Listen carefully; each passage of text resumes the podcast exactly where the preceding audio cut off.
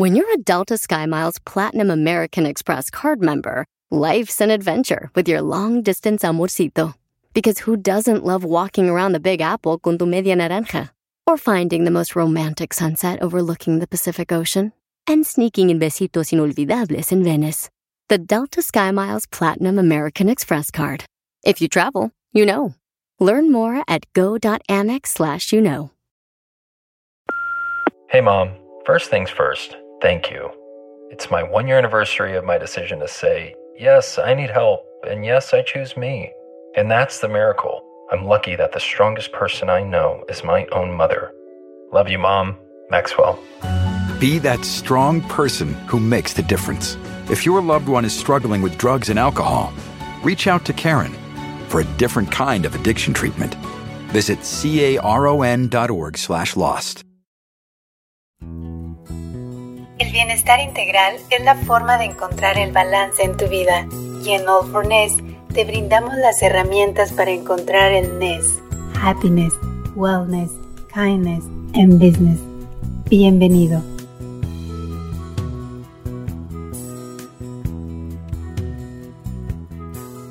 ¿Qué tal? ¿Cómo están? Les saluda Horacio Ontiveros. Bienvenidos a All for Ness, el movimiento latino de bienestar, donde platicamos con grandes íconos del deporte, televisión, música, pero también con líderes empresariales, altos ejecutivos, sobre la importancia de- del bienestar corporativo como factor clave para el logro del éxito de las personas, las empresas y la sociedad. Wendy, qué gusto saludarte. Ya estamos por acá otra vez eh, y bueno, con una gran entrevista como siempre, ¿no? Hola Horacio, un placer saludarte y a todos nuestros, nuestros escuchas, ¿no? Eh, yo estoy muy feliz, yo siempre digo, ¿no? Que estoy muy feliz, pero es que cada una de estas entrevistas para nosotros significa tanto.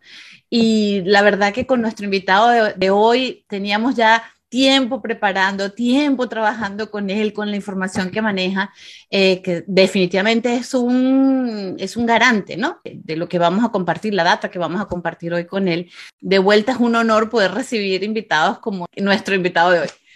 Definitivamente, Wendy, ¿no? Entonces, además, hablaremos de productividad, responsabilidad social, bienestar, salud mental, resiliencia, empatía laboral, todo lo que es el concepto de empresa saludable, pero sobre todo, Wendy, cuando platiquemos con nuestro invitado, vamos a obtener información que es muy importante entender, sobre todo en los momentos que estamos viviendo, ¿no?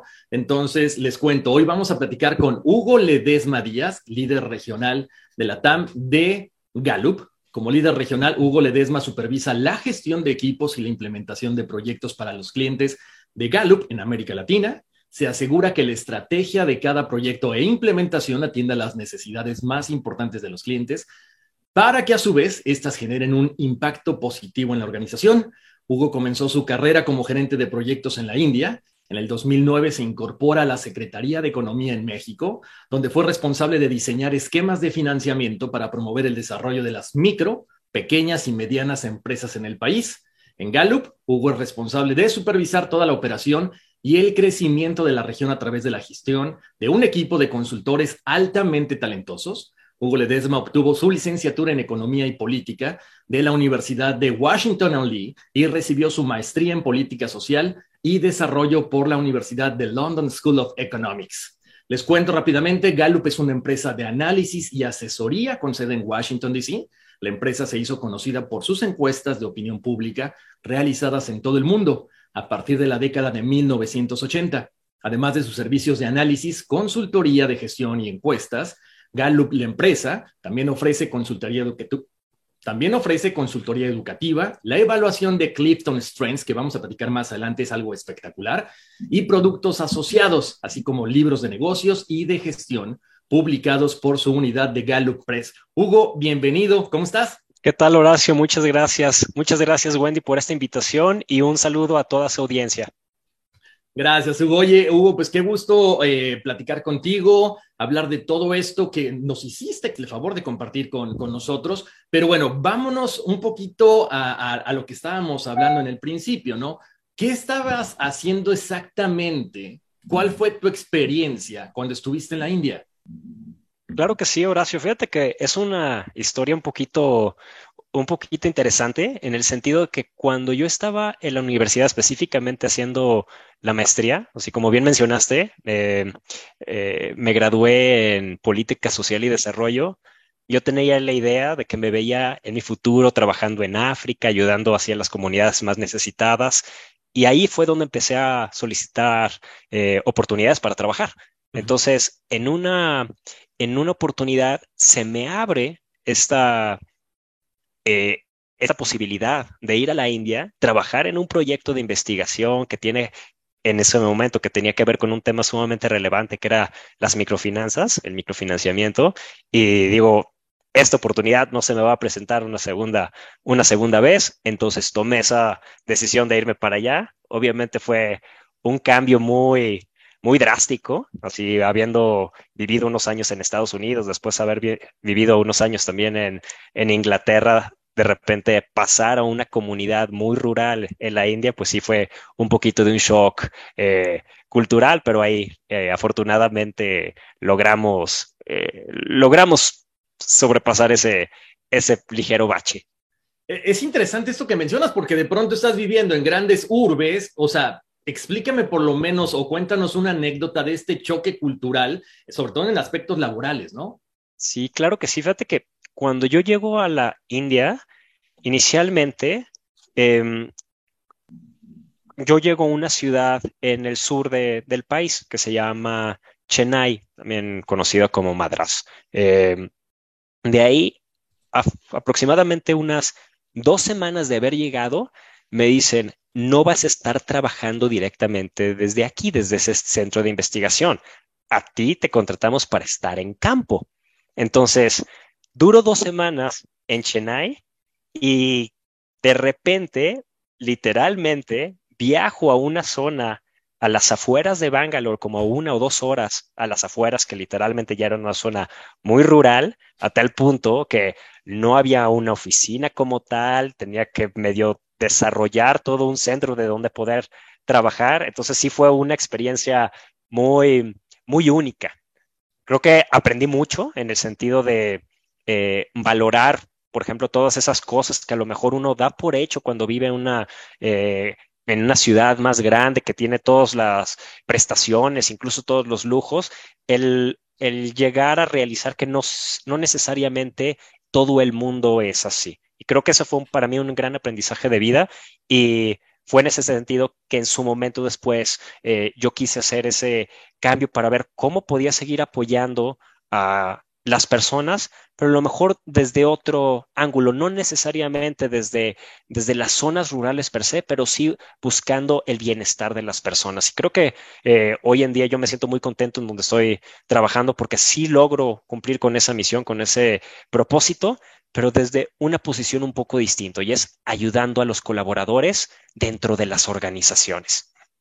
Y yo creo que es algo muy importante en estos tiempos, ¿no? Es un tema que está en boga precisamente y algo que, que me encanta precisamente cuando estábamos viendo toda esta información y hablando de Gallup, o sea, la importancia de conocer, de evaluarnos, porque de repente todo mundo nos dice, pero cuando hacemos una introspección o cuando de repente nos enfrentamos a lo que es la evaluación de Clifton Strengths, o sea, ahí te encuentras que dices, a ver, espérame, esta es información acerca de mi persona como individuo y de repente creo que eso puede ser un choque, ¿no? Cuéntanos un poquito más acerca de esto. Sí, fíjate que la, evaluación de Clifton Strengths efectivamente tiene una, eh, hay un momento de, pues, ¿cómo le llamaríamos? De realización, de decir, ¿cómo es posible que a través de esta evaluación, de este assessment, me vea reflejado o reflejada? ¿Sí? Lo que hacemos con Clifton Strengths es buscar identificar cuál es el talento de las personas. ¿Sí? Como decías, hay un, hay un problema eh, en gran medida en la mayoría de los seres humanos de que no somos muy buenos en identificar en qué somos excelentes o en dónde tenemos el potencial. Sencillamente por la forma en que eh, hemos, nos hemos desarrollado gran parte de nuestras vidas, si, si haces memoria, gran parte de los consejos que hemos recibido, a lo mejor de maestros, profesores, incluso de nuestros propios papás, es buscar atender dónde están nuestras áreas de oportunidad. Y el paradigma es, a través de la atención, del enfoque en las áreas de oportunidad, entonces vamos a poder ser mejores. Pero la realidad es de que el ser humano no necesariamente funciona así. Para querer lograr la excelencia, entonces tenemos que identificar en dónde tenemos el potencial de ser excelentes. Y eso es justamente lo que hace Clifton Strengths. Nos da ese panorama de cuáles son los talentos naturales que cada persona tiene, que nosotros eh, en Gallup los dividimos en 34 temas de talento, y al momento de contestar esa evaluación nos permite identificar cuáles son los que son más dominantes en nosotros, para que eso aplicado en nuestra vida diaria, llámese vida profesional, incluso en la vida personal, podamos lograr o alcanzar esa excelencia en convertir esos talentos en lo que nosotros decimos fortalezas. El talento es lo que ya está ahí, pero hay que invertir en él, hay que pulirlo para que lo podamos convertir en una fortaleza. Eso está espectacular. Ahora, cuéntame un poquito rápido, porque tenemos que platicar obviamente de, todo este, de todos estos datos que, nos mandaste, que nos compartiste. Ok, creo que es muy cierto, ¿no? Hay que invertir en nosotros tiempo, dinero y esfuerzo. ¿Cuánto tiempo me lleva hacer este, este, este programa o este, eh, ¿cómo le podríamos llamar? Assessment. Sí, evaluación, si lo quieres llamar. ¿sí? esta evaluación toma aproximadamente unos 30 minutos. De hecho, tiene un tiempo, cada pregunta tiene un tiempo limitado para responderse, porque lo que nosotros buscamos es que la parte instintiva esté respondiendo. No mm. queremos que la mente esté procesando y cómo a mí me gustaría verme, sino qué es lo que me sale en el momento de contestar eso. Si lo que en inglés diríamos así como el gut instinct, así queremos que las personas respondan. Entonces, esta evaluación toma aproximadamente unos 30 minutos. La verdad es que incluso tomarla es, un ejercicio divertido, no, no, no lo veamos como un examen, etcétera, sino es una forma de decir, bueno, ¿y yo con qué me siento más identificado? ¿Con esto o con esto otro?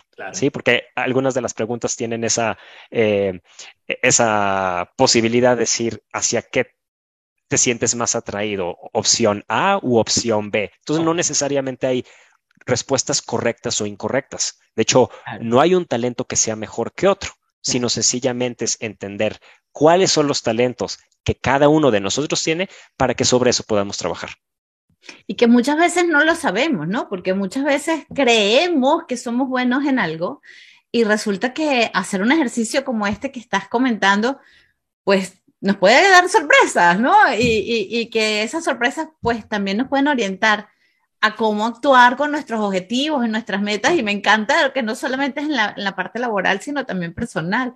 Qué interesante. Sí, y, de hecho, una de nuestras coaches, eh, al momento que yo le he escuchado hablar, ella dice cómo aproximadamente un 90% de las personas no son buenas en identificar en qué son excelentes. Entonces, ahí es en donde una, un assessment de esta naturaleza puede ayudarnos a ver un poco más allá de a través de un ejercicio que a lo mejor no necesariamente es de reflexión, sino que ayuda a descubrir esos talentos naturales, entonces podemos ayudar a que las personas le puedan poner un nombre a aquello lo que pueden ser excelentes. Y ahí es en donde está el verdadero poder, porque ya entonces empezamos a pasar por un proceso de autodescubrimiento. Yo lo quiero hacer, Horacio. Yo también, fíjate, Wendy, me acordé de, la entrevista que viene en la, en la, revista más reciente de nosotros, ¿no? De Core precisamente lo que platica este Marcelo Borlando, ¿no? Nuestro conferencista internacional. De, en tu rareza está tu fortaleza. Y, bueno, creo que terminando la entrevista nos vamos a ir directamente a hacer yo este Yo quiero hacer eso, Hugo, yo quiero hacer eso, me parece súper interesante. Ustedes, como Gallup, anualmente generan un reporte enfocado en lo que los colaboradores de una organización digamos, van necesitando, ¿no? Aquí yo tengo los datos. Entrevistaron a 68 mil empleados en 140 países. O sea, con razón que esto le llaman en el mercado, no solamente ustedes, sino que en el mercado se le conoce como la voz de los empleados. La representatividad es enorme, ¿no? De las tendencias que, puede arrojar este estudio. Em, este año se dedicaron, Hugo, a medir el bienestar individual y el compromiso de las personas con la organización. ¿Qué arrojó a nivel general, especialmente en, en la región de Latinoamérica, este reporte? Claro que sí, Wendy. Mira, a grandes, a grandes rasgos, el reporte nos arroja, yo te diría, dos o tres hallazgos, ¿sí? El primero es que desde un punto de vista de bienestar, pareciera ser que Latinoamérica está bien situado con relación al resto del mundo. De hecho, si vemos en el reporte, estamos como en el lugar 3 o el lugar 4 de todas las regiones, incluido Estados Unidos y Canadá, Europa, eh, eh, eh, Australia y Nueva Zelanda, la comunidad de estados independientes, o sea, una serie de regiones y estamos ahí en número 3 o número 4. Ahora bien, cuando empezamos a profundizar en los hallazgos del reporte, ya la historia empieza a cambiar un poco y no necesariamente para bien. ¿Qué empezamos a ver? Que, por ejemplo, somos como región la sociedad que presenta mayores niveles de preocupación. En cuanto a tristeza, estamos en el lugar número 3. No puede ser, Hugo, si, precisamente decimos que los latinos somos alegres, que somos divertidos, qué increíble. Entonces, ahí es en donde hay que darle como una lectura un poco más completa y a lo mejor ir entendiendo cuáles son esos factores que pudieran ir alterando esas perspectivas que a lo mejor inicialmente parecieran ser muy favorables, pero ya cuando lo empezamos a traducir en la, en la vida cotidiana, hay esos elementos que nos pueden mermar un poco esa experiencia de lograr un o todavía un nivel más alto de bienestar. Y específicamente lo vemos mucho en la, en la parte de las emociones negativas que están experimentando las personas, al menos de acuerdo a, la, a la forma que formulamos la pregunta, gran parte del día anterior, en donde el 53% de las personas manifestaron haber sentido gran parte del día anterior angustia o que experimentaron estrés gran parte del día anterior. Estamos hablando del 50% de las personas o el caso de tristeza también, un número, un número cercano al 50%. Entonces, ahí es en donde podemos empezar a poner en perspectiva, decir, queremos lograr todavía trabajar el, el tema de bienestar. Entonces, ¿cómo podemos ir cambiando esas interacciones que vamos teniendo, no solamente con con las personas fuera del lugar de trabajo, sino también dentro de nuestro lugar de trabajo para que podamos ayudar a que la gente esté experimentando un mayor nivel de bienestar. Hugo, ¿por qué crees tú que se va afectando tanto esto en Latinoamérica? Ahora sí yo siempre discutimos, y aquí el experto eres tú, pero ahora sí yo siempre discutimos que en Latinoamérica nos enfrentamos a una realidad mucho más dura. Cuando vemos que en Estados Unidos, en Europa, pues digamos, e, e, estas, estas iniciativas de bienestar están muy estructuradas, pero decimos, ok, pero es que en Latinoamérica tenemos que enfrentarnos a la realidad mundial los la inseguridad social, la inseguridad política. ¿Tú crees que sea esa situación que le agrega, a, digamos, tensión a la región para que el estudio arroje esa parte de sentimientos negativos? Fíjate que es muy buena pregunta, Wendy, yo también me la, me la hago.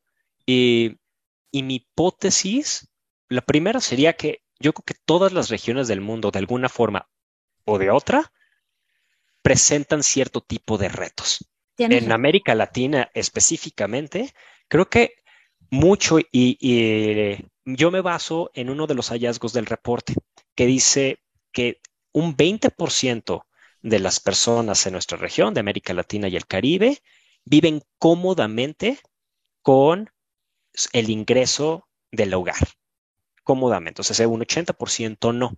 Y creo que desde ahí empieza a surgir toda esta cuestión de la preocupación, del estrés, porque no hay que perder de vista que así cuál es nuestro contexto. Y nuestro contexto es de que también venimos o estamos todavía, no sé cómo llamarle a esta nueva normalidad o pospandemia, o a lo mejor todavía estamos en plena pandemia y no sabemos cuánto dura la pandemia per se, pero hay un contexto importante que eso ocasionó mucha disrupción en la vida de las personas, tanto en lo personal como en lo profesional. Y eso lo vimos en el reporte del año pasado, en donde les preguntamos justamente a las personas que cómo la pandemia les había afectado su, em, su, su situación, específicamente su situación económica y laboral. Y vimos de que en muchos casos el número de horas que trabajaban previo a la pandemia versus pandemia o pospandemia disminuyó.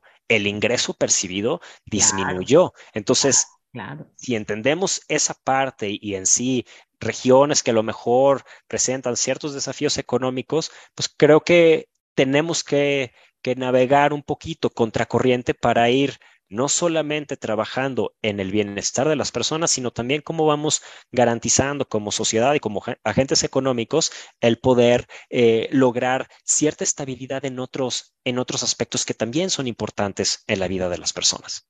Totalmente, totalmente. ¿Y cómo refuerza esto, Horacio, eh, los, los cuatro pilares que nosotros impulsamos, porque cuando hablamos de bienestar, Hugo, por lo general pensamos en emociones, en, salud mental, en salud física, pero nunca pensamos en la parte financiera.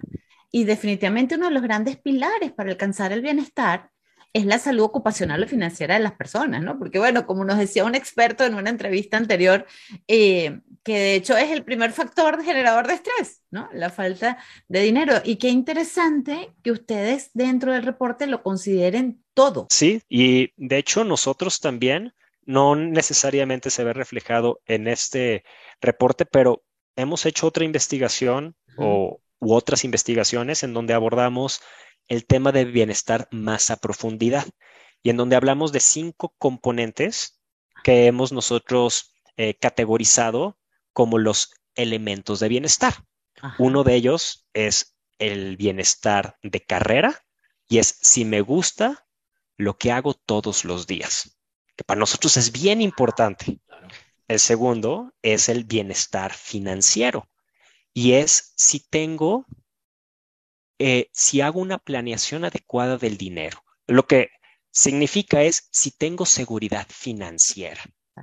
Sí, porque no necesariamente, y hay muchos estudios en donde no por tener más dinero significa que hay mayor felicidad. De hecho, hay un parámetro en donde a partir de eh, un estudio que hizo Daniel Kahneman junto con un colaborador eh, de él, eh, creo que identificaron en ese entonces que arriba de 75 mil dólares, dólares de 2010, ¿sí?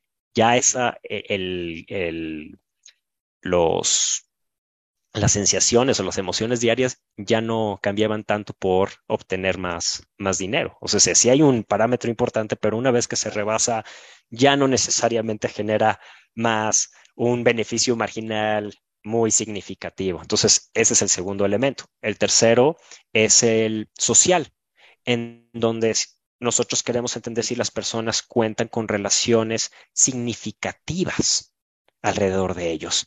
El de comunidad, otro elemento, si las personas viven en un lugar que les gusta o que se acomoda a ellos. Y finalmente, el otro, que es el tema físico, si las personas cuentan con la energía para llevar a cabo las actividades o si hay algún tipo de malestar, de condición que no les permite hacer lo que quisieran hacer desde un punto de vista físico. Entonces, vemos el bienestar como esa serie de elementos de dimensiones independientes de la vida, pero que se terminan todas eh, correlacionando o interrelacionando. Totalmente. Ah, qué interesante. Oye, Hugo, quiero preguntarte esto en cuestión comparativa, ¿no? Porque tú tienes este, algún tiempo trabajando en la empresa. Ahora, ¿qué pasa con esto que mencionas? Bueno, estoy trabajando desde mi casa, mis horas extras bajaron, pero también ya no estoy gastando quizá tanto dinero en ropa, en transporte, en comida. ¿Tú crees que con esto que está pasando ahorita, que las empresas quieran regresar a su gente a cuestiones presenciales, ¿crees que este estrés pudiera bajar? Porque bueno, como dices, también es subjetivo, ¿no? Ok, gano más, pero gasto más. Entonces, ¿cuál sería tú, crees, tu pronóstico respecto a esto? Fíjate, es una excelente pregunta también, Horacio, y creo que no estás solo en, ese cuestionamiento. Yo creo que todas las personas eh, dentro de los consejos directivos, líderes de recursos humanos, creo que tienen ese mismo reto. Y decir, ¿cómo manejar el regreso al lugar de trabajo? Y no sé si para bien o para mal, no hay una respuesta contundente. Y lo importante, respondiendo ahorita a tu pregunta, em, lo importante es platicarlo con las personas.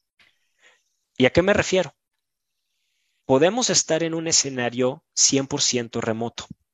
¿Cuál es el problema y en dónde está la merma, ¿no? En cuanto a las, a las experiencias que vive esa colaboradora o ese colaborador. Si empieza a haber una falta de comunicación con las personas, las personas empiezan a bajar su nivel de compromiso, empiezan a sentir mayor soledad. O sea, no necesariamente por estar más cómodos, de decir, me evito el traslado, bajo los costos, etcétera, significa que voy a ser más productivo, ya sea objetiva o subjetivamente. O decir, por el hecho de tener que regresar al lugar de trabajo, automáticamente va a aumentar eso. Lo importante es entender en dónde están esas necesidades de las personas y en dónde están también las necesidades de las organizaciones, porque aquí se tiene que conciliar las dos.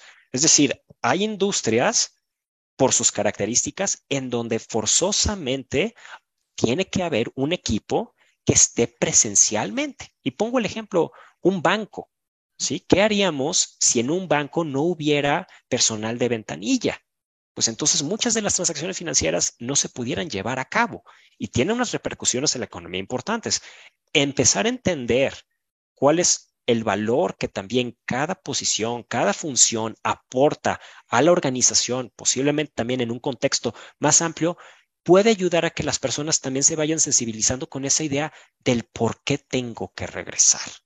Y eso, obviamente conlleva tener conversaciones con las personas. Sencillamente marcar una directriz, decir, mañana todos regresan o mañana todos se van, no necesariamente va a terminar atendiendo las necesidades de todas las personas. A lo mejor sí de un grupo importante, tanto de uno como del otro, pero queremos empezar a, a tener una mayor o mejor gestión de ese mecanismo ideal o ese escenario ideal de regresar al lugar de trabajo, entonces lo importante sería platicar con las personas y determinar junto con ellas si esa función requiere como tal estar presencialmente.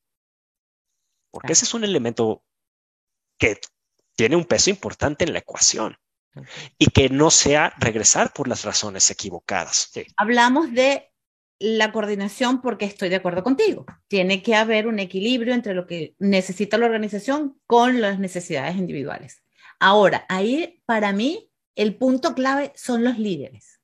¿Están preparados nuestros líderes en Latinoamérica para aceptar que la realidad cambió? O sea, no lo podemos e-, evitar, no lo podemos evadir. La realidad de todas las personas cambió. ¿Están ellos preparados para hacer esa, ese matching como tú lo sugerías coordinadamente? ¿O todavía seguimos imponiendo, sobre todo en nuestra región, ¿no? que tenemos tantos preconceptos?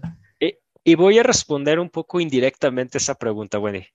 Em, más allá de si están listos para enfrentar eso, si están preparados, creo o considero que la, las tendencias y las presiones los está haciendo a ellos y a ellas más conscientes de que se requiere un cambio.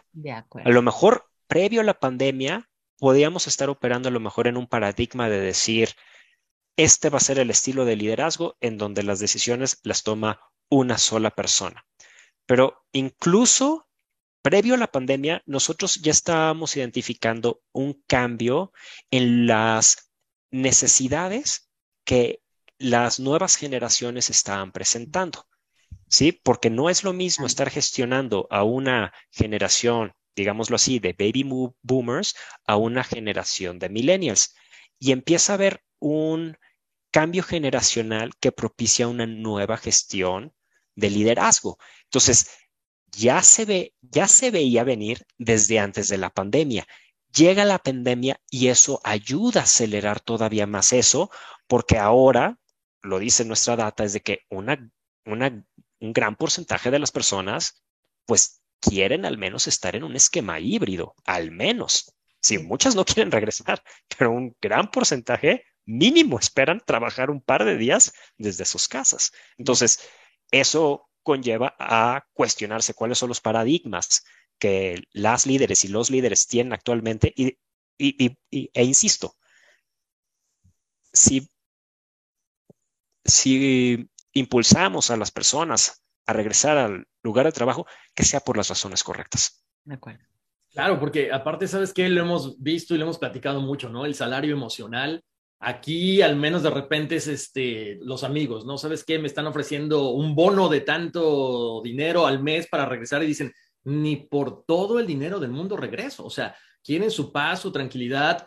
Algunas personas me decían, me están dando bonos de comida, me están dando incluso hasta bonos para el gimnasio. La gente dice, no, o sea, no quiero. Eh, les cambiaban celulares. Entonces lo que dices tiene mucha lógica, ¿no? La gente quiere estar principalmente con mucha paz mental, tranquilidad y, creo que también faltaba eso, ¿no? En la convivencia con, las personas que ellos quieren, con las personas de su casa. Por supuesto. Y de hecho algo que, vemos es, y esto tiene, apunta mucho al tema de compromiso, ¿no? Nosotros en Gallup medimos una de las métricas que incluso está en ese reporte, es el compromiso de los empleados o compromiso de los colaboradores. Que ese compromiso ayuda mucho también en facilitar, digámoslo así, estos cambios culturales. ¿Sí? ¿Y por qué hablo de eso? porque cuando las personas están comprometidas, cuesta también menos trabajo intentar convencerlas, porque tienen un panorama más amplio de qué es al menos lo correcto también para la organización, ya no solamente desde un punto de vista personal, si a mí me beneficia o no, sino y esto encaja en un plan que va un poco más allá de mí y ahí ayuda mucho estar trabajando el tema del compromiso con las personas. Exactamente. Oye, dentro de, dentro de, este, de esta información que nos compartiste, Hugo, es algo muy interesante lo que mencionan, ¿no? Y lo cito textual. El efecto de un gerente en un lugar de trabajo es tan significativo que Gallup puede predecir el 70% de la variación en el compromiso del equipo con solo conocer al jefe. Eso es información que yo creo que pone a temblar a todos estos líderes, porque dices, o sea, si me evalúan, no sé en qué posición quede. Sí, fíjate que ese es uno de los hallazgos más importantes de, nuestra investigación en, los últimos años. De hecho, hace un par de años publicamos un libro que se llama It's the Manager, en español, El líder, y, y justamente apunta a eso. Y podemos hacer incluso un ejercicio de reflexión y pensar qué es lo que más ayuda, por una parte, o merma la experiencia en mi trabajo día con día. Y a, menos de que le reporte directamente al CEO, pues puedo decir el CEO. Pero principalmente la persona que gestiona a todos esos colaboradores es la que mayor impacto tiene las experiencias acumuladas del día con día. No es la organización per se, no es el equipo de recursos humanos o desarrollo organizacional. No es el área de IT, es él o la líder él o de la colaboradora. Y cuando empezamos a medir compromiso y vemos que dentro de una organización hay un equipo altamente comprometido y hay un equipo que a lo mejor tiene un nivel más bajo de compromiso, no empieza a ser por esos factores exógenos, es por la persona que está liderando al equipo. Y de hecho, eh, hay una, una frase que he escuchado varias ocasiones eh, aquí en, México o en el medio. Decir, las personas ingresan a trabajar a una organización por la organización y renuncian por el o la gerente. Sí, sí, sí, sí. También ahí, es donde empezamos a ver el poder que puede tener esa persona. Y si lo trasladamos nuevamente a, una, a un contexto de bienestar, y específicamente si lo vinculamos a ese bienestar de carrera, pasamos aproximadamente un tercio de nuestras vidas, sin que estamos conscientes, despiertos, en el lugar de trabajo. Claro. Mínimo un tercio de nuestra vida. Claro. Entonces, lo que sucede en el lugar de trabajo es exageradamente importante. Y si la persona que nos está gestionando no está propiciando que tengamos estas experiencias que nos ayuden, que nos motiven, que nos desarrollen, pues entonces estamos desperdiciando una oportunidad que hoy en día sucede y va a seguir sucediendo. ¿Sí? ¿Por qué? Porque a menos de que cambie mucho el modelo bajo, bajo el que opera el mundo, vamos a tener un jefe o una jefa y esa persona pues va a tener un impacto muy, muy importante en nuestras vidas. Por supuesto. Hugo, ustedes lograron medir los beneficios que puede obtener una organización cuando realmente se enfocan en generar iniciativas de bienestar al colaborador, pero ya no como empleado, sino como individuo. Como individuo, porque lo que leíamos en el reporte es que consideran el individuo y su impacto en la familia y en la comunidad. ¿Tú nos puedes dar alguna data clara de porcentajes de impacto en la organización, que en las organizaciones que han adoptado estas iniciativas? Mira, como, como tal, ahorita no se me viene una data a la mente. Lo que sí te puedo así, platicar, de acuerdo a lo que viene en el, en el reporte, pensamos, por ejemplo, en los temas de las, de las emociones negativas, ¿no? Decíamos que como región somos una de las zonas del mundo con mayores niveles de estrés, con mayores niveles de, de eh, preocupación, pero cuando empezamos a ver cómo esas emociones empiezan a cambiar dependiendo de cómo nos sentimos como personas desde un punto de vista de bienestar y de nuestras vidas y como colaboradores, ¿Qué vemos? Específicamente el tema de estrés. Si estamos comprometidos con nuestro lugar de trabajo y si estamos prosperando, o sea, que vemos con optimismo, primero, el futuro, pero también calificamos positivamente nuestra vida actual. De ese porcentaje de estrés, de pasar de 49% para las personas que no están prosperando y que no están comprometidas, baja un 30%. Mismo tema, por ejemplo, de problemas de salud. Cuando las personas no están comprometidas o no están prosperando, vemos que hay un 16% de problemas de salud. Cuando están prosperando y están comprometidas, baja un 8%. ¿Y por qué hago alusión a, estas dos cosas? Porque esto tiene un impacto en la productividad, ya sea por la ausencia en cuanto a los días de trabajo que esa persona va a experimentar al tener posiblemente problemas de salud y la otra más importante, en el enfoque, en estar concentrado para poder llevar a cabo una función. Con estrés, una persona va a ser menos productiva, va a poder vender menos, incluso a lo mejor eh, eh, de, las, de, la, de, nuestra audiencia que nos escucha, que a lo mejor maneja equipos comerciales, se ve directamente las ventas. Una persona que trabaja con otra persona con estrés percibe el estrés de esa persona o percibimos el estrés a lo mejor de un cliente o viceversa, podemos transmitir el estrés y eso tiene una repercusión. Entonces, si buscamos enfocarnos en esta parte de los de el compromiso, el bienestar, esas cosas que hacen que una persona se sienta bien, tiene beneficios, no solamente para la persona, sino también para la organización. Ahora, quiero preguntarte, eh, quiero preguntarte algo un poquito personal, Hugo. Tú estuviste en la India, estuviste en Estados Unidos, estuviste en Europa, ahora estás en México. Eh, obviamente eran otros tiempos. ¿Qué diferencias notaste de ese momento ahorita donde tú estás obteniendo toda esta información? Al menos por, por mi impresión, en específicamente Estados Unidos, en Inglaterra, creo que el tema de el estrés se vivía más. Ok. ¿Sí? En ese momento. Cuando yo llego a India, es una cultura muy distinta, en donde también no necesariamente, eh, hasta por un tema religioso o espiritual, otros factores de la vida tienen mucha importancia. Entonces, el ambiente yo lo sentí muy distinto. Y de hecho, muchas de las, eh, incluso a lo mejor en temas de interacciones sociales, etcétera, se empiezan a notar dónde está así el peso hacia ciertos factores. No necesariamente yo lo sentí en lo económico, la presión de estar generando más dinero, etcétera. Empieza a tener balances la familia, empieza a tener balances la cuestión religiosa, etcétera. Lo mismo un poco, muy similar en México, en donde empiezo a encontrar como una contrapesos importantes a ni 100% lo que estaba yo experimentando en Estados Unidos, en Reino Unido, ni 100% lo que estaba viviendo en la India.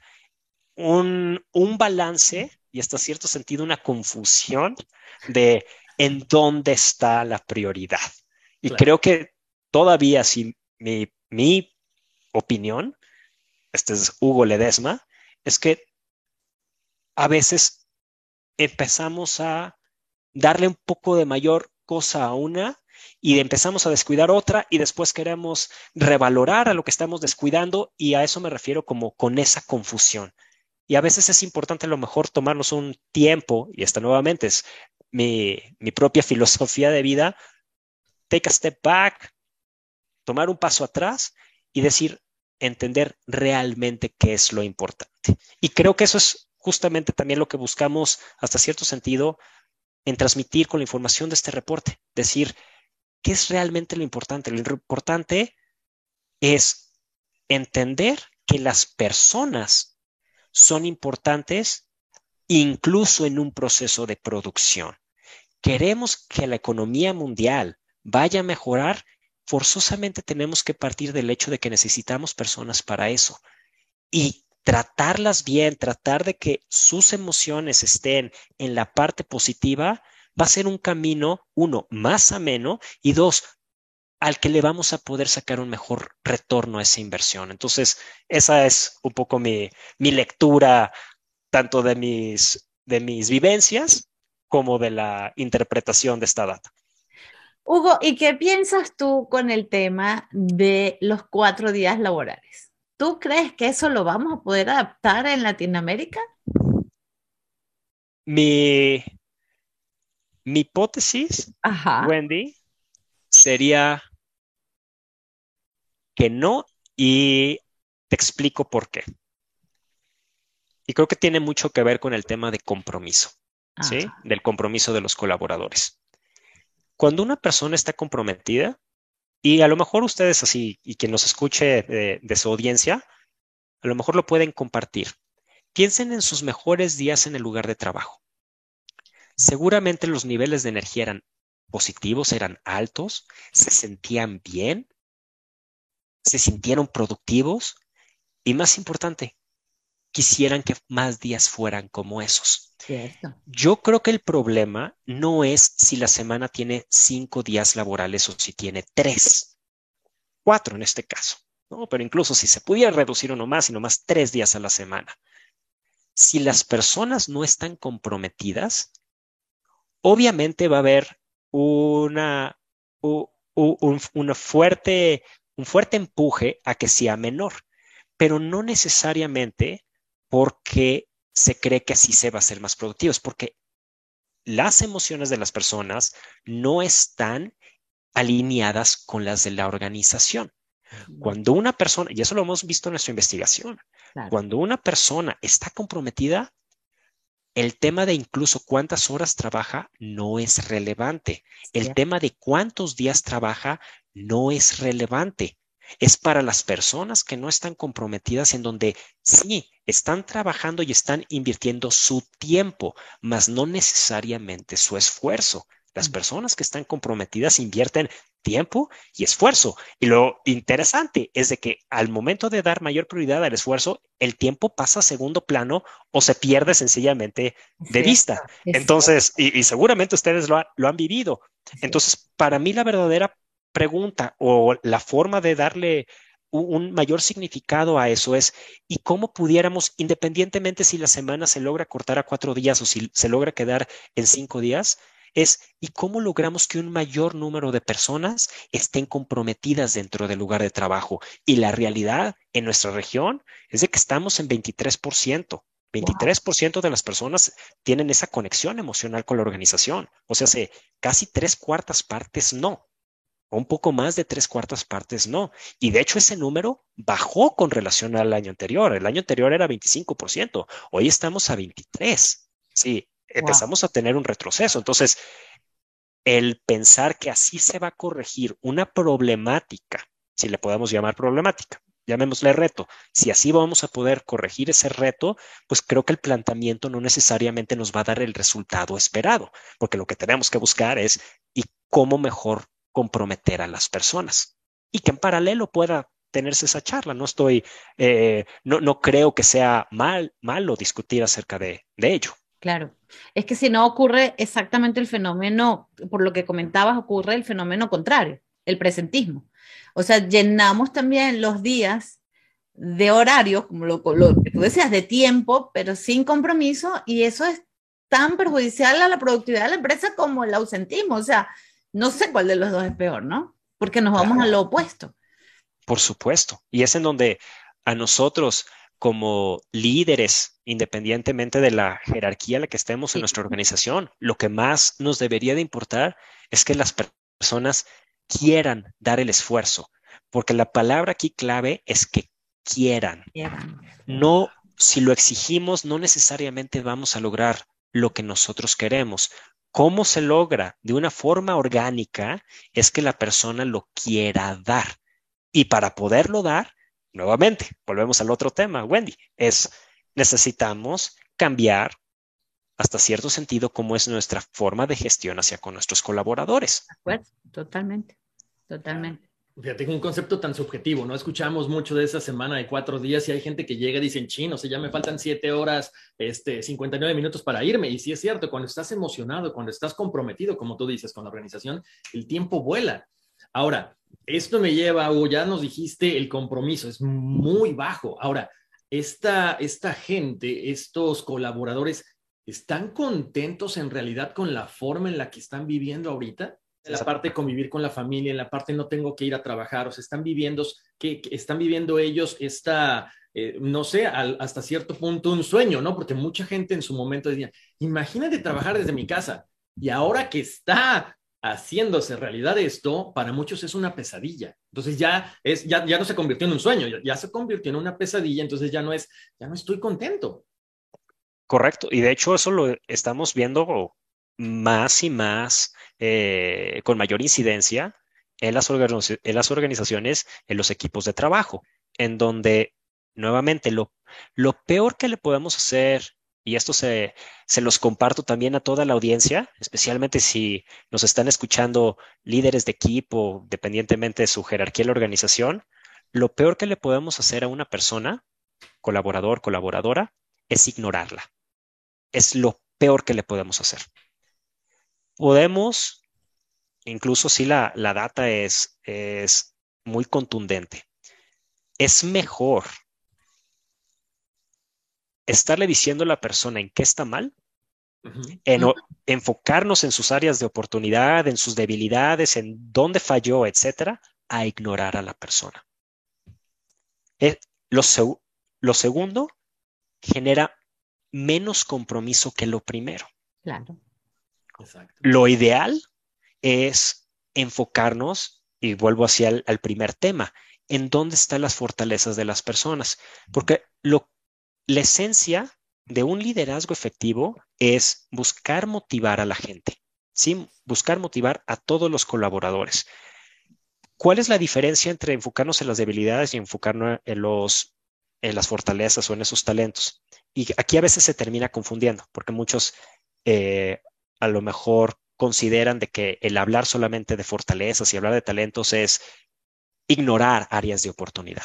Y la realidad es de que no, se puede tener una conversación orientada en fortalezas sin necesariamente hacer a un lado en donde están las debilidades.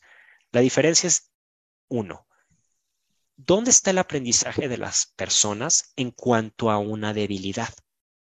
¿Sí? Para ver cómo a través de sus talentos, a través de sus fortalezas, pueden obtener un resultado distinto en el futuro. Y ahí está la clave.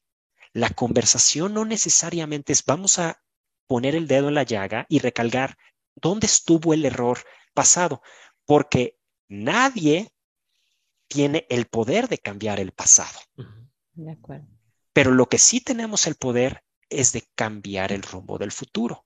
Entonces, una conversación más motivante es una en la que se habla más del futuro. Y ahí es en donde la persona, como todavía no va a cometer ese error, es más factible que salga motivada. Y ahí es en donde necesitamos entonces preguntar a la persona, ¿y tú cómo crees que puedes utilizar tus talentos, los de Clifton Strengths, algún otro, no importa, para que el resultado en el futuro sea el que ellos quieren? Y ahí tenemos una fuerza laboral más comprometida y en donde la gestión del liderazgo va a ser un poco más efectiva porque, insisto, el pasado ya no lo van a poder cambiar, pero sí podemos aprender de cuáles son esas cosas que no nos posicionaron de forma favorable que pudiéramos integrar en nuestro, en nuestro conocimiento para que el futuro sea distinto. Claro. Hugo, con toda esta información eh, nos, nos, estabas compartiendo, ¿no? Que ya entendimos que el compromiso es menor, el estrés subió del 31 al 44%. ¿Cómo estos líderes que nos ven, que nos escuchan, pueden tener acceso a Clifton Strengths? Es a través, lo comentabas eh, personalmente, ¿no? También es a través de una organización, o sea, la gente de una organización dice, ¿sabes qué, Hugo? Yo necesito esto para entender y para funcionar y que todos estos datos que tenemos el día de hoy se reviertan a positivo. Sí, fíjate que hay, hay varias opciones. Em, una de ellas, obviamente, es directamente a través de nuestra página, de nuestro comercio electrónico, ¿no? De nuestro e-commerce. Ahí mismo se puede comprar la evaluación. De hecho, hay distintas evaluaciones. De hecho, muy próximamente eh, va a salir este mismo reporte de Clifton Strengths pero orientado hacia las ventas. Entonces, ah. buscamos que una persona entienda cuáles son sus fortalezas y cómo capitalizar eso en un contexto de ventas. Hay un reporte específicamente que aborda esa temática. Entonces, hay una serie de opciones, lo mismo para, para gerentes o líderes. Hay un reporte mismo, mismo concepto, mismos talentos, pero le empieza a dar como una, una matiz un poco más orientada hacia la temática en específico. Entonces tenemos este para ventas que va a salir próximamente, el de gerentes, el de los 34 talentos, que es el que platicamos al principio, y hay una versión incluso más corta del de los 34, que aborda solamente los cinco principales talentos. Entonces, si en su momento quieren hacer el upgrade, la actualización de conocer los cinco conocer los 34, también están las opciones en la página. La otra opción es acercarse a una de nuestras oficinas, ya sea Estados Unidos o en México, que vemos todo América Latina, y con mucho gusto podemos orientarles para, para que puedan eh, tener acceso a este tipo de herramientas. Yo quería hacer una pregunta que yo sé, a ver, que aquí vamos a pensar diferente ustedes y yo, ¿sí? Pero en tu análisis emocional, eh, Hugo, em, hablabas de las emociones negativas y, cómo repercuten en la región. Hay diferencias, yo sé las razones y yo sé lo que me van a decir y yo sé la justificación, pero digamos, estadísticamente y según el reporte, hay diferencia en cómo lo asumimos las mujeres de los hombres. Sí, la respuesta es sí. Eh, creo que puedo tener muchas hipótesis al respecto. Eh, no sé si sean correctas, pero pensando, por ejemplo, en esas emociones negativas, volviendo al tema del estrés, volviendo al tema de la preocupación, si se ve mayor nivel de estrés en mujeres que en hombres. En la métrica que veamos, llámese eh, preocupación, estrés, tristeza. ¿Qué creo que pudiera estar sucediendo? Y aquí me, tú me puedes compartir tu perspectiva, Wendy. Es que muchas de las labores del hogar y del cuidado de los niños y de la educación de los niños mayoritariamente recaen sobre las mujeres. Entonces, a mí, por contextos familiares, por lo que he visto a mi alrededor, pues sí he visto que especialmente ahora que se da este suceso de la pandemia, sobre quien recayó mucha de esa responsabilidad fue sobre las mujeres. Afortunadamente conozco cada vez más personas que empiezan a equilibrar un poco esa balanza para que también los padres de familia estén al pendiente de esas otras actividades, pero creo que mucha de esa eh, preocupación, mucho de ese estrés de decir, híjole, ¿y cómo voy a lidiar con mi trabajo? Y a, su vez estar al pendiente de que eh, el niño o la niña esté conectada a la, a la computadora para las clases, etcétera. Creo que todo eso pudiera estar contribuyendo de acuerdo, de acuerdo. Está bien, lo admito, somos más emocionales también, ¿no? Es parte, es parte de, eh, pero, pero sí, de acuerdo contigo, la carga por, es más, yo siempre pienso que así tu pareja colabore, pues siempre la responsabilidad está sobre nosotros, ¿no? Más la emotividad que nos embarga, yo creo que ahí es, ahí es donde se ve la diferencia entre la perspectiva de volver o no a las oficinas del lado de la mujer a del lado del hombre, porque para el lado de la mujer es una bendición, como decías tú, Horacio, poder, sabes, cómo, cómo manejar ambas cosas y, no así para el lado del hombre. Pero, pero bueno, quería escucharlo oficialmente, digamos. Sí, y de hecho lo vemos muy claramente en donde la diferencia específicamente en temas de estrés es muy significativa esa diferencia. Estamos hablando que seis de cada diez mujeres experimentaron mucho estrés el día anterior contra casi cuatro de cada diez hombres. Sí, 60% contra 43%. O sea, sí, es una diferencia importante a la que valdría la pena eh, revisar cómo como sociedad pudiéramos contribuir a que esas, a que esas pues cargas emocionales no, no fueran tan altas. Y mucho podemos comenzar por preguntarle a las personas. Sí, creo que algo tan sencillo como si conocemos a alguien en nuestra familia, alguien en nuestro entorno, oye, ¿cómo te estás sintiendo? Ah, pues estresado. ¿Y, cómo te puedo ayudar? Sí, algo tan básico, tan, humano, tan sencillo, pero que puede tener un resultado tan importante. Totalmente, totalmente, totalmente. Y fíjate una cosa, hablando de la repercusión eh, global, hablábamos también de que definitivamente el individuo es la base, pero la repercusión en la familia, y con toda esta data que estamos conversando, con más razón, y la repercusión en la sociedad. Eh, ¿Incluyó este análisis, Hugo, alguna repercusión sobre el impacto social? O sea, ¿cómo, cómo, cómo afecta el bienestar individual de las personas. En las organizaciones queda claro con toda la conversación, pero ¿tenemos alguna data del impacto ya a la comunidad, a la sociedad? Sí, fíjate que a, partir de eh, en los últimos años hay un tema que está empezando a generar mayor tracción a nivel global, no solamente en un país o en una región en específico, que es empezar a monitorear eh, métricas de naturaleza ambiental, de naturaleza social y de naturaleza de gobierno corporativo, ¿sí? Porque muchas de las, eh, al igual que muchas otras cosas, a veces el puro valor monetario, valor económico no es suficiente para poner algo en perspectiva. ¿sí? Decíamos hace un momento, si de a qué le damos un poco de mayor peso. Y estas tres cosas están empezando a tener mayor tracción. Es decir, que las empresas, que los agentes económicos también estén generando beneficios no solamente reflejados exclusivamente en un precio de su acción, sino en un bienestar también para el planeta, etcétera, etcétera. Entonces, el reporte aborda esos tres elementos. Sí, especialmente para, o específicamente para el tema ambiental, vemos qué tan satisfechas están las personas con los esfuerzos que se hacen en su país para conservar el medio ambiente. Y en América Latina estamos en último lugar. No.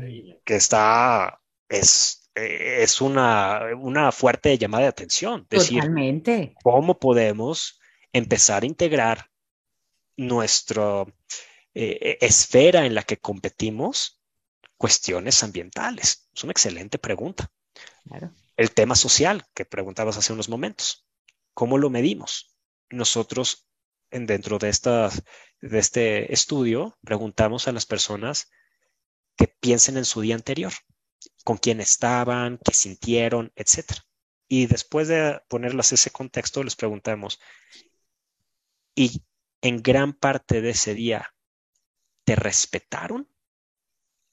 Y vemos ahí un porcentaje, me parece como de 7%, si mal no recuerdo, de personas que dicen que no. O sea, si una de cada 14 personas aproximadamente dice no.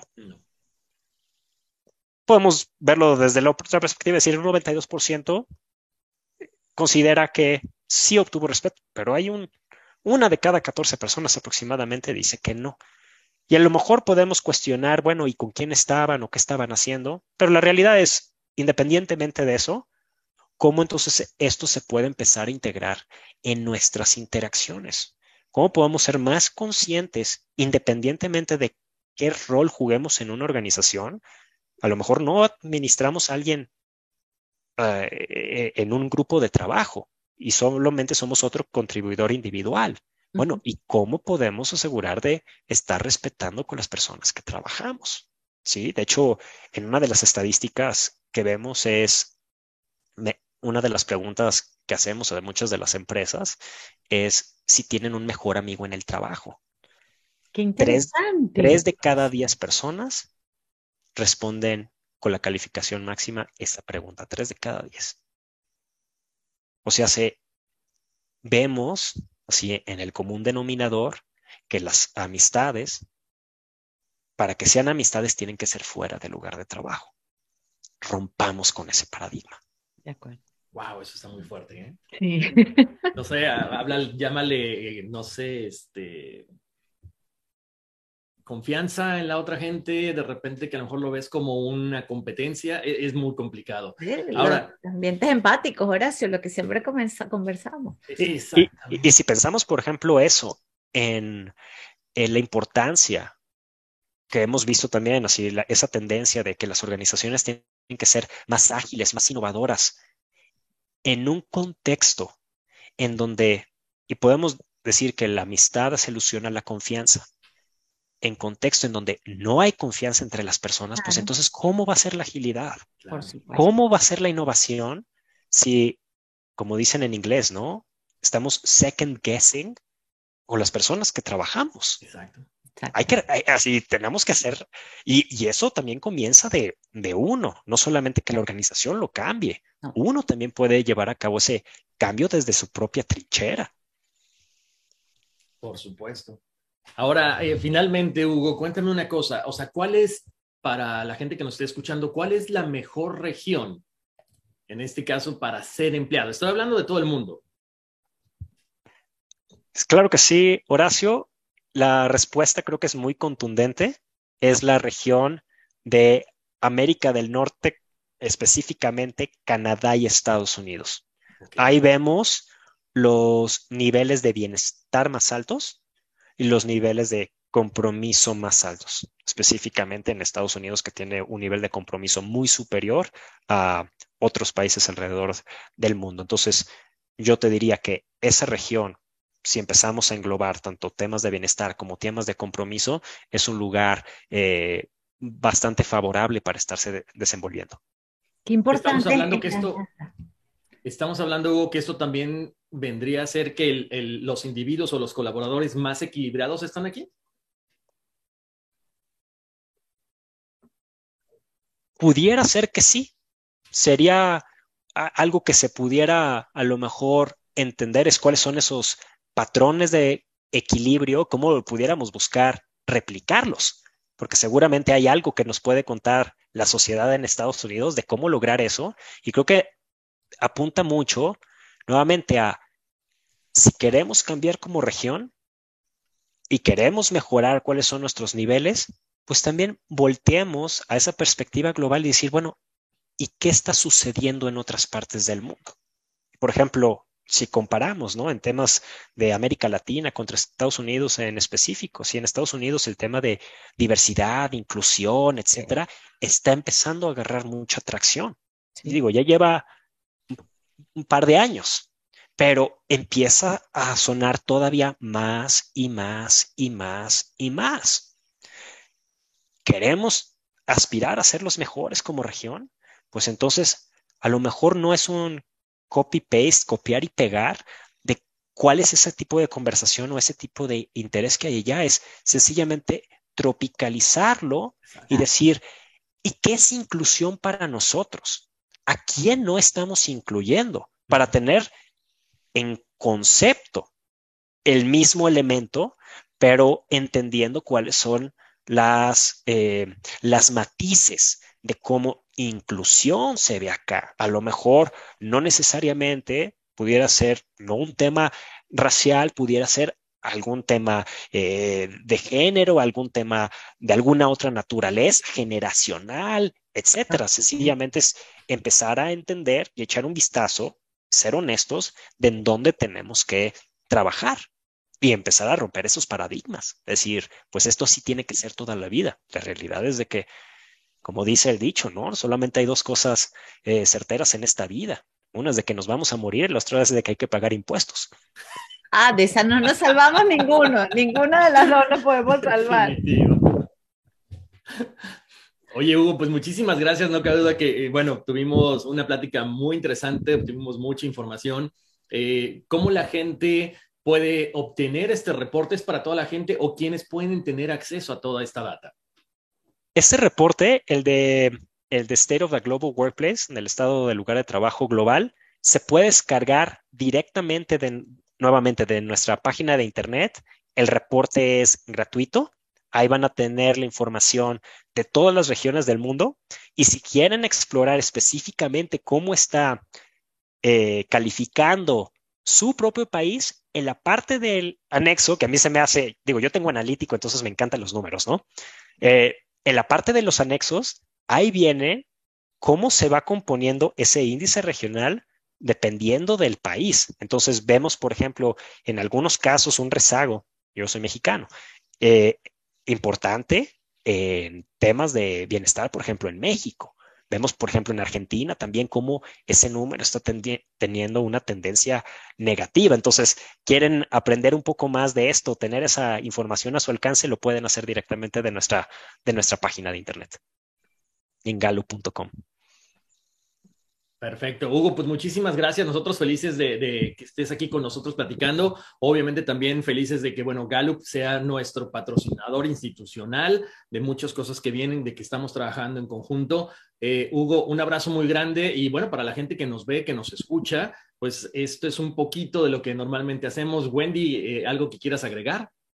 No, no, la verdad no. Eh, solamente que quisiera seguir conversando con Hugo, ¿no? De tanta data, información tan interesante que tenemos. Hugo, mil gracias por dedicarnos este espacio. Eh, por compartir toda esta información y esta es tu casa. Yo creo que lo vamos a tener que molestar un poquito más adelante. Muchísimas gracias a ustedes, Horacio. Wendy, ha sido un placer estar aquí charlando con ustedes y compartiendo todo esto con su audiencia. Muchísimas gracias, Hugo. Un abrazo muy grande y, estamos en comunicación. Igualmente, que tengan un excelente día. Un abrazo, bye. Un abrazo, bye.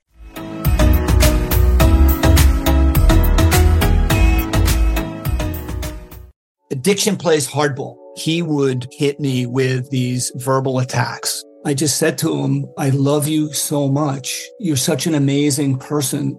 I can't take this ride anymore. It was the fact that dad made that sentiment and broke down. And years later, he told me it had a huge impact on him. Sometimes doing what's right for your loved one is the hardest thing to do. Karen is that right thing. Visit caron.org slash lost. Puedes hacer dinero de manera difícil, como degustador de salsas picantes, o cortacocos, o ahorrar dinero de manera fácil con Xfinity Mobile.